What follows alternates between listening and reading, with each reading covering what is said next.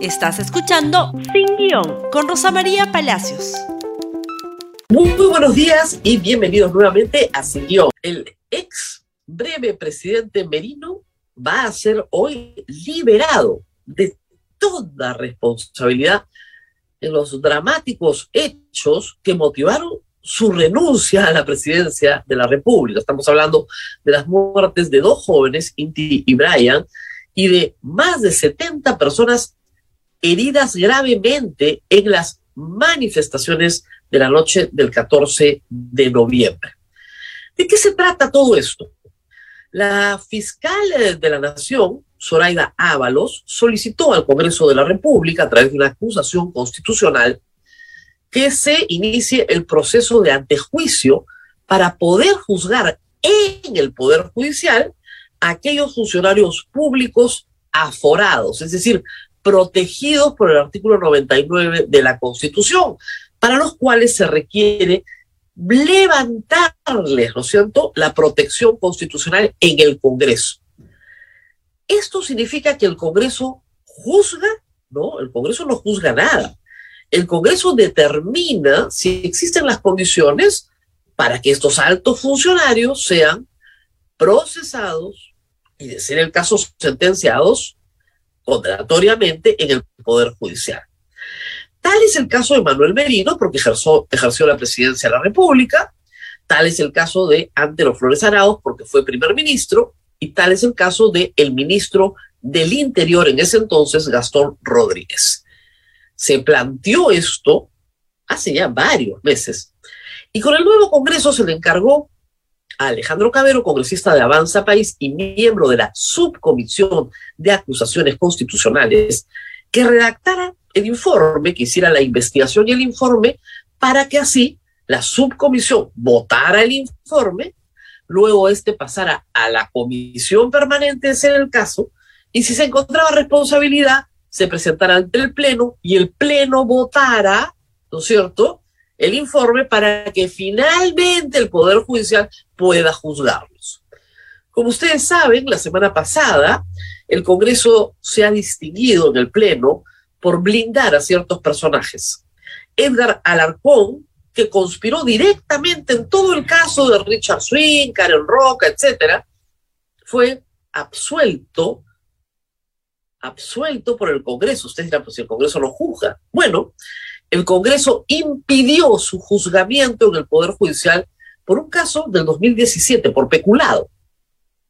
Luego le tocó el turno a Chávarri, al cual van a poder procesar en el sistema de justicia por encubrimiento real, un delito menor, pero para el cual no se votó inhabilitación, que había sido solicitada.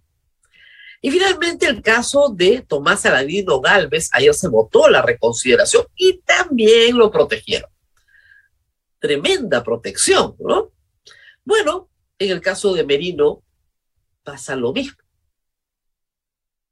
El señor Cabero, que en el caso de la Defensoría, que vamos a ver más adelante, dice que los caviares están enquistados en el sistema de justicia, ha decidido, ¿no es cierto?, que caviar es aquel que se somete al derecho, probablemente. Él ha decidido que el señor Merino no ha hecho nada. El señor Antero Flores no ha hecho nada y el señor Gastón Rodríguez no ha hecho nada. Nada de nada. Respecto, reitero, a las muertes de Inti Sotelo y, perdón, de, sí, de Brian Sotelo y de Inti. Y también, reitero, de más de 70 heridos. Todas esas personas, los heridos y los fallecidos, fueron atacados por una fuerza interplanetaria, probablemente, ¿no? Nadie sabe cómo ni por qué todas esas personas con canicas y perdigones en su cuerpo resultaron con canicas y perdigones en su cuerpo. Nadie sabe porque la policía no fue. Esto lo tiene clarísimo el señor Cabero. Estas son las conclusiones de su informe, por favor. Vamos con la conclusión número cuatro, las pertinentes para esto. Dice el señor Cabero en su informe, no existe evidencia que demuestre que las órdenes impartidas a los efectivos de la Policía Nacional del Perú haya sido de actuar con una fuerza excesiva ni de reprimir a los manifestantes de manera desproporcionada. De haber existido excesos, de haber excesos. Estos serían casos aislados de quienes optaron por quebrantar la ley. ¿Quiénes serán? Y que por ende deben ser juzgados y condenados en su debida instancia. Asimismo, no se ha encontrado medio probatorio alguno que vincule a los imputados a un proceder indebido por parte de los efectivos policiales durante las manifestaciones. El señor renunció al día siguiente. Renunció, porque habían dos renunció esa noche todo el Consejo de Ministros.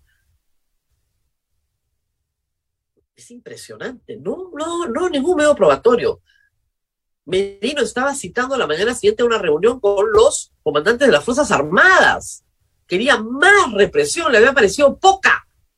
Y ante la ausencia de estos, se lanzó un discurso donde parecía que no iba a renunciar y colocó la última línea y renunció, gracias a Dios. Claro que hubieron órdenes. Y claro que hubieron heridos gravísimos por la actitud de la policía. Pero leamos la conclusión 5. Esta es mejor todavía que la anterior. Primero no hubieron órdenes y cinco. No existe evidencia concluyente que demuestre que las lesiones sufridas por los manifestantes fueron producidas por la Policía Nacional de Perú. Como les decía, fue una fuerza interplanetaria, ¿no? En tanto, estas fueron producidas por elementos que no son utilizados ni fueron entregados a los efectivos policiales. Es decir, como la policía le dice a Cabero, ah, no, nosotros no usamos estas cositas, ah, ah entonces no las usan. En consecuencia, al toque, los denunciados, Manuel Arturo Merino de Lama, Antero Flores Arauz y Gastón Augusto Rodríguez Limo, no podrán ser responsables al no existir nexos causales entre la secuencia de hechos y los medios probatorios asociados al fallecimiento de los jóvenes o la causa de las lesiones. ¿Qué tal? Miren, tenemos imágenes de apoyo de esa noche. Una noche que ha sido estudiada por la prensa, por los peritos criminalísticos con detalle. Los cuerpos de los jóvenes muertos estaban perforados porque habían sido impactados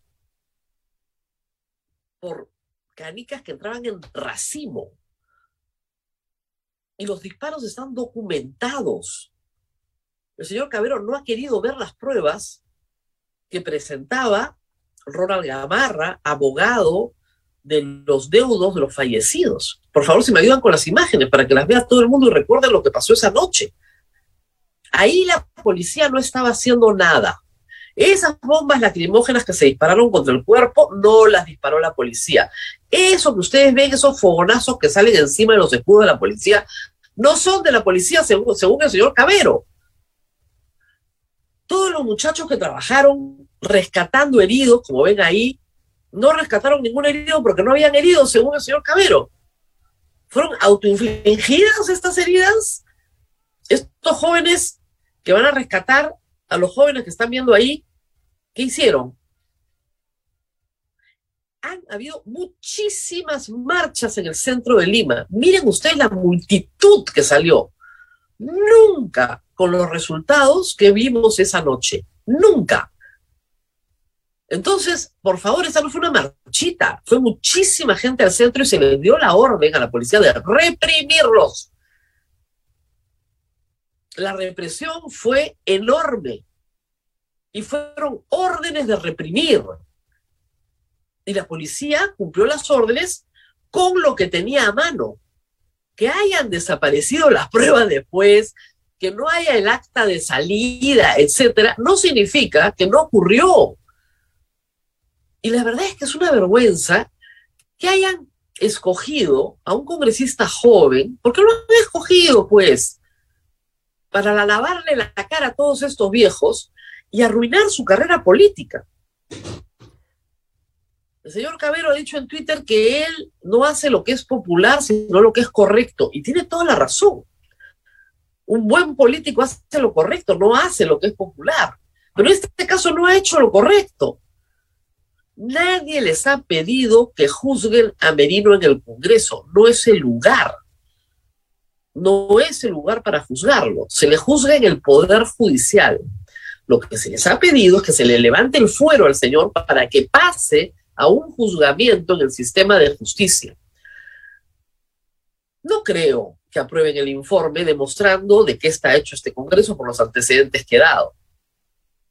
Benino merece ir al sistema de justicia porque es además un gran difamador. Ha conspirado y ha mentido en varias oportunidades y me consta en carne propia.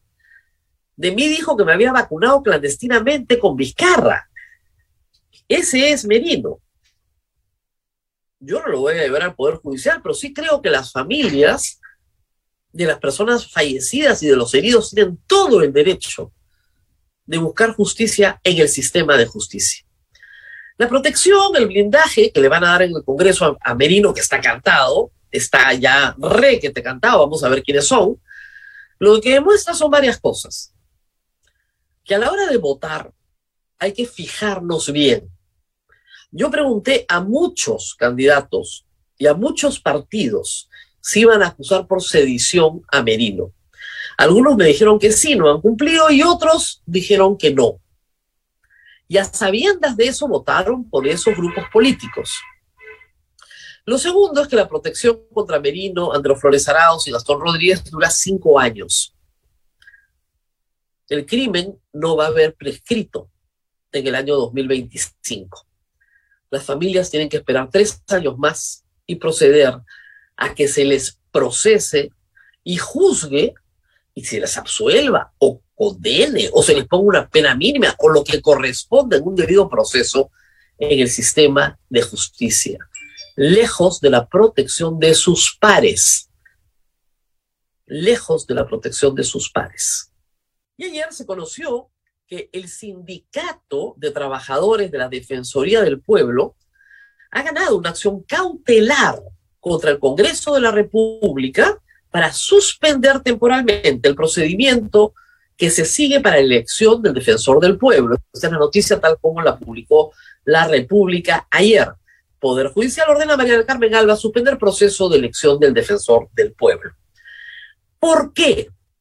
Porque el sindicato, y así lo han parado el juez, señala que el procedimiento no es transparente, carece de publicidad y de participación ciudadana requisitos básicos para justamente celebrar la designación final, luego de un proceso, del defensor del pueblo. Es evidente que en el Congreso están apuraditos. Es evidente que la señora María del Carmen Alba quiere poner en su lista de check, ¿no es cierto? Tenemos BCR, tenemos Tribunal Constitucional y tenemos Defensor del Pueblo. No está mal que quiera trabajar. El asunto es que el procedimiento no es por concurso de mérito, sino por invitación.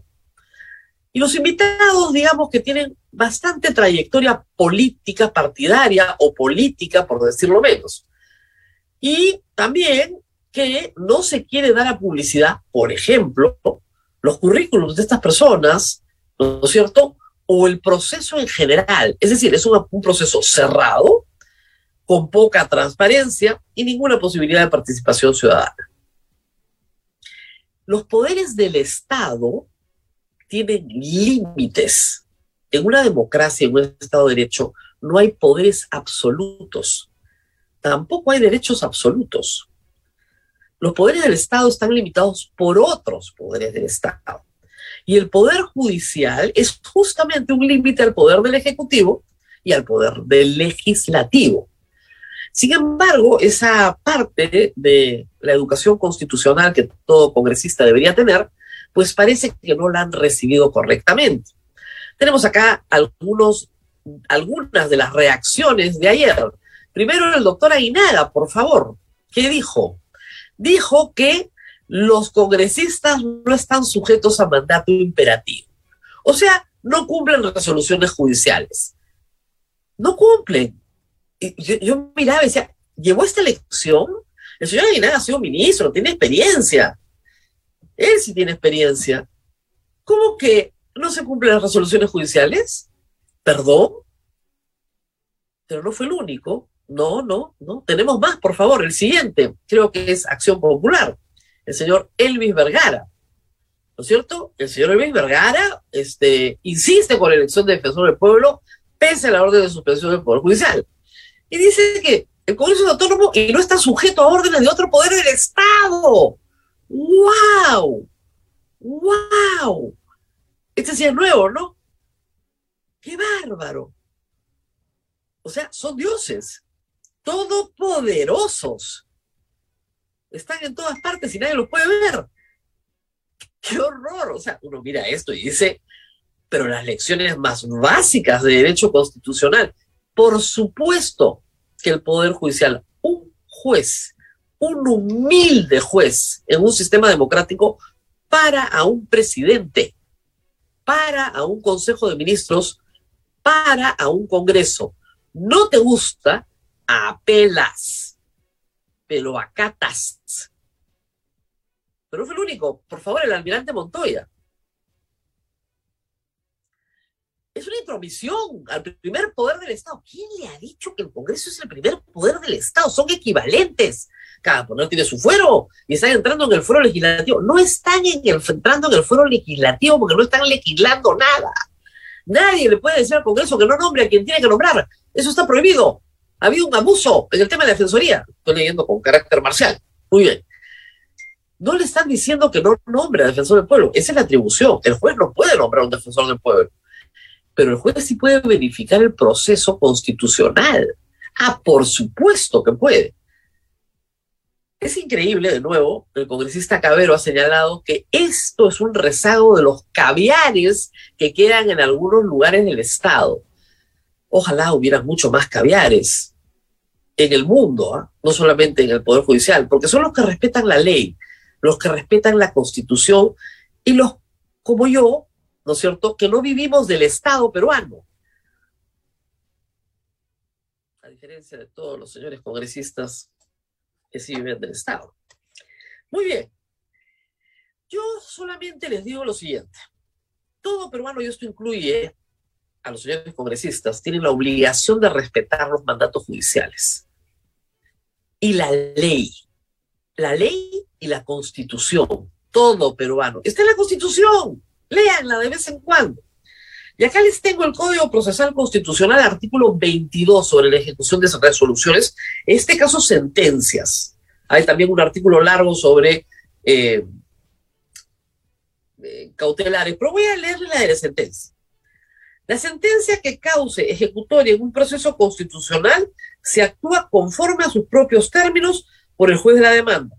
Las sentencias dictadas por los jueces constitucionales tienen prevalencia sobre la de los restantes órganos jurisdiccionales y deben cumplirse bajo responsabilidad.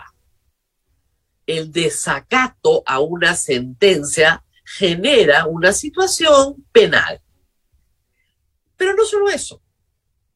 La sentencia que ordena la realización de una prestación de dar, hacer o no hacer, que es este caso, es de advocación inmediata para su cumplimiento y de acuerdo al contenido específico del mandato y de la magnitud del agravio constitucional, el juez podrá hacer uso de multas fijas o acumulativas e incluso disponer la destitución del responsable.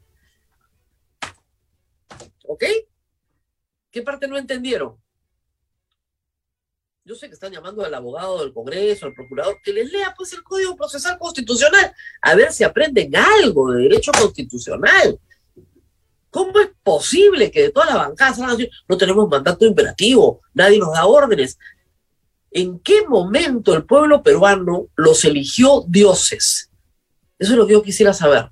De poderes omnímodos e ilimitados se llama, señores, separación de poderes.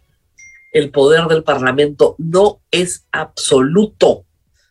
No puede hacer lo que le da la gana. Hay un contrapeso. Igual como en el caso de Merino. Sí, pueden pararlo por ahora. Pero cuando termine los cinco años va a haber que juzgarlo. Y lo hará el Poder Judicial. Los poderes tienen contrapesos si no entendieron esa parte de la lección, pues regresen a estudiar. antes de salir a decir tonterías. O apelen la cautelar, que lo pueden hacer, pueden llegar hasta el Tribunal Constitucional y de repente les dan la razón, yo supongo que sí, o, o pueden hacer un proceso transparente, con un poquito de publicidad, con participación ciudadana, y de repente hacen las cosas bien. Ah, pero hacer las cosas bien es caviar. Hacer las cosas correctamente es caviarísimo. Muy bien. Nos tenemos que ir. Es viernes. Ya saben todos ustedes que Ecuador sí va al Mundial y Chile no. Eso ya lo saben. Ya la FIFA habló. Así que el lunes hay partido y el lunes también habrá programa. Eso sí, nosotros no paramos. Muy bien, compartan este programa que llega al Congreso, que lleguen los congresistas, por favor, para que se enteren que hay una cosita llamada Código Procesal Constitucional que de repente no han leído y pueden leer. Compártanlo en Facebook, en Twitter, en Instagram, en YouTube, en TikTok, estamos en Spotify y nos vemos, por supuesto, la próxima semana. Que tengan un buen fin de semana. Hasta pronto. Gracias por escuchar Sin Guión con Rosa María Palacios. Suscríbete para que disfrutes más contenidos.